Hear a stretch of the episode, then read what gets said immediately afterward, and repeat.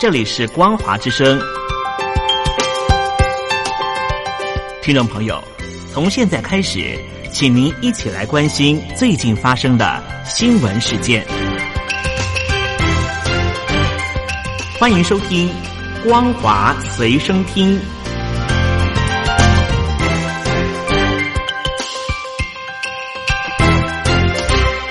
各位听众朋友，您好，欢迎收听这一节的《光华随身听》，我是孟宗。美国《时代》杂志公布今年二十五位最具影响力的网络人物，全球瞩目的香港反送中示威者名列其中。其他上榜人物还包括美国总统川普、南韩偶像天团防弹少年团等等。《时代》杂志指出，香港民众捍卫自由、反对政府强推修订逃犯条例的示威游行，是场没有人领导的运动。在没有组织的情况下，示威者善用网络社群平台以及加密通讯软体交换资讯，同时也保持匿名状态。香港民众也表示，整个过程更像是直接民主。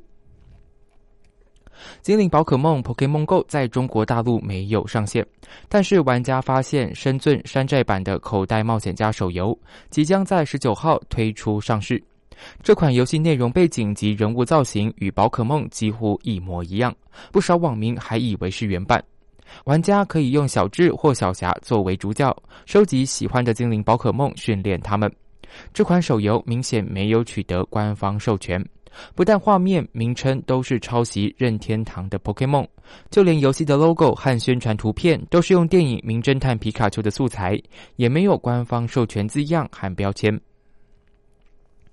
中国大陆过去常利用扩大基础建设的方式刺激国内经济，其中也包含机场建设。这些已经完工的机场有超过七成处在亏损状态，尤其中小型机场的亏损更多。严重依赖官方补贴，不过连年亏损的惨状并没有阻挡地方政府建设中小型机场的热情，呈现越亏越建、越建越亏、越亏越补贴的怪现象。目前，中国大陆各地正进入机场建设高峰期，这些新建的机场多数位在中西部经济不发达的省份。新建的新疆羽田机场总投资约人民币七点六亿元。其中，发展主管单位投资二点二八亿元，民航主管单位投资三点八亿元，其余资金由当地政府安排财政资金解决。在机场建设热潮不断的同时，也出现不少赔钱做买卖的机场，连年亏损，靠补贴过日子。而许多地方政府对机票寄出大量折扣，以避免航空公司终止在该机场的运作。这已经是中共官方企图以经济建设刺激经济所面临困境的缩影。中国大陆近年来处心积虑整改网络文学，晋江文学城等网络小说大战已经遭到有关单位约谈，命令全部停止更新与营业，并声称将加大整治力度，广泛接受群众举报。中共长期假借扫黄打非的名义进行严格管控言论自由。如今加大整治网络文学，恐怕将扼杀网络言论。这项举动不仅使中国大陆言论自由直接受损，更可能引发网民的极度反感，累积更多的不满。中共力推社会信用体系，并文明规范要在鄂港澳大湾区实施这一制度，引发香港社会恐慌。经过香港官员反映，目前中共信用中国官网中原本预留给港澳台的连结已经删除。中国大陆信用社会体系预计二零二零年全面上路，被质疑监控个人日常行为，将行为和各自的资料库做会诊，再依此对个人做出赏罚。另外，根据官网信用中国显示，除了大陆各省市放上信用网站连结，先前还预留香港、澳门、台湾位置的连结。根据报道，这套由中共官方定义用来限制或引导民众行为的奖善罚恶制度，将在三年内套用到香港，引来香港民众及学界的反弹。香港政府近日已经发出声明，强调社会信用体系建制计划只适用在广东省，特区政府不会在香港实施。中国大陆四川攀枝花市警方近日侦破一件跨省市网络传销案，拘捕二十七名嫌犯，扣押冻结涉案资金高达人民币一点四亿元，数万名受害人遍及全大陆多个省市。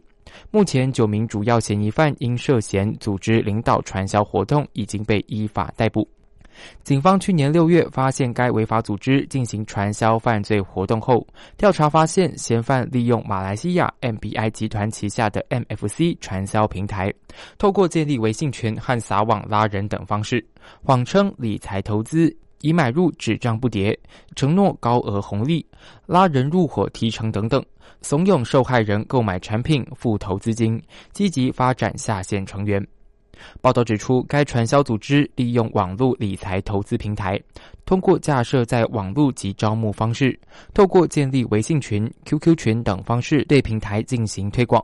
调查发现，MBI 除了推出 MFC，还有十九款传销产品。近年在中国大陆以及世界多国蔓延肆虐。警方陆续拘捕在攀枝花市的三名主要嫌犯，巡线在云南昆明市拘捕幕后主脑。虚拟货币比特币价格飙高，吸引不少人来挖矿。江苏镇江市公安局近日成功侦破一宗盗电挖币，价值近两千万元人民币，拘捕二十二名嫌疑犯，查封十二处，共约四千台设备。比特币近年成为最抢手的虚拟货币，而且价格不断飙升。该货币是一种点对点交易形式的虚拟加密数位货币，可以通过在网络挖矿方式获取，并在交易中获利。警方指出，镇江市供电公司今年三月报案，反映从去年开始，在镇江新区及丹徒新丰、高桥、古阳、江心等地，陆续发现有用户大量用电，但电表显示耗电量很少，怀疑存在重大盗电违法行为。警方成立专案组调查之后，围绕重点用电异常区域，而且远离民居的废弃老旧厂房进行排查，成功掌握以蓝某等人为首的盗电组织。他们在多地租赁九处厂房，大肆安装挖矿设备，再聘用数十名浙江地区人员到店。在今年五月下旬，镇江市警方组织一百多名警力展开拘捕行动。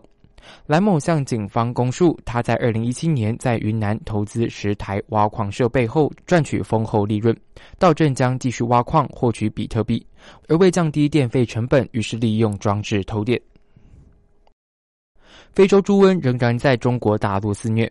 农业主管机关日前公布，湖北黄冈市团风县淡店镇一处养殖场发生疫情，猪只全部死亡。而中共农业主管机关七月四号却声称，非洲猪瘟防控工作获得阶段性成效，全境二十五区疫情已经明显趋缓，但事实却接连在广西壮族自治区爆发数起猪瘟疫情。报道指出，中国大陆从去年八月爆发非洲猪瘟之后，仍然有许多地区疫情被中共掩盖。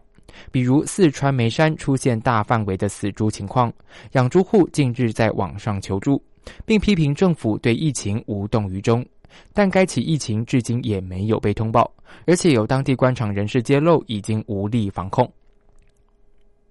湖南从七号开始连日暴雨，十一条河流水位超出警戒线，其中湘江下游更发生五十年一遇的特大洪水。截至十一号下午五点为止，暴雨造成湖南十一市八十一县区三百零二万多人受灾，至少十七人死亡或失踪，当局紧急撤离二十七点六万人。另外，农作物受灾面积超过二十万公顷，经济损失五十五点九亿元人民币。中共水利部通报，六号到十号全省最高降雨量达五百五十点五毫米，平均降雨量五十九点四毫米，其中湘江流域、资江流域超过两百毫米，面积分别达八点三万、二点七万平方公里。受到强降雨影响，湘江及支流米水、露水、涓水等河流水位超出警戒线，其中露水发生历史性洪水。分析认为，湘江下游衡山到潭江段发生特大洪水。衡山、株洲及湘潭的水位都创历史新高。以上就是这一节的光华随身听，感谢您的收听，我是孟宗，再会。